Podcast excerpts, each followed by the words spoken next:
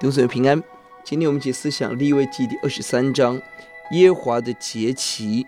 这一章提到的节期有哪些？一到三节提到的是圣安息日，每个礼拜我们纪念神的创造以及出埃及神的拯救。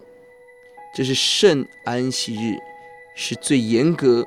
让我们安歇在主的面前。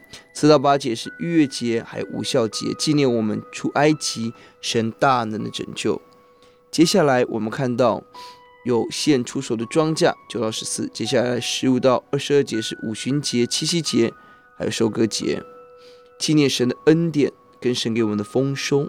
接下来七月的节期吹角节，提醒我们要警醒预备朝见我们的神。二十七到三十二是赎罪日，要刻苦己心，悔改在主的面前。大祭司进入至圣所来为百姓祷告。接下来三三到四四是住棚节，今年在旷野居住帐篷，并且欢喜庆祝神的恩典。这些的节期当中，很重要一件事情，也不断在这段经文反复出现的是，什么做工都不可做。弟兄姊妹，我们一定要学习安静下来，纪念上帝。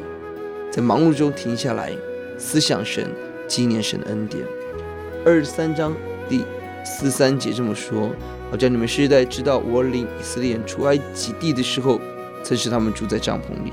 我是耶华你们的神。”这节圣经提醒我们三件事，我们要记得，不可以忘记。第一，神带领我们出埃及，我们不可以忘记神的大恩典。第二，我们曾在旷野住帐篷，就让我们常常想到过去我们受苦的日子。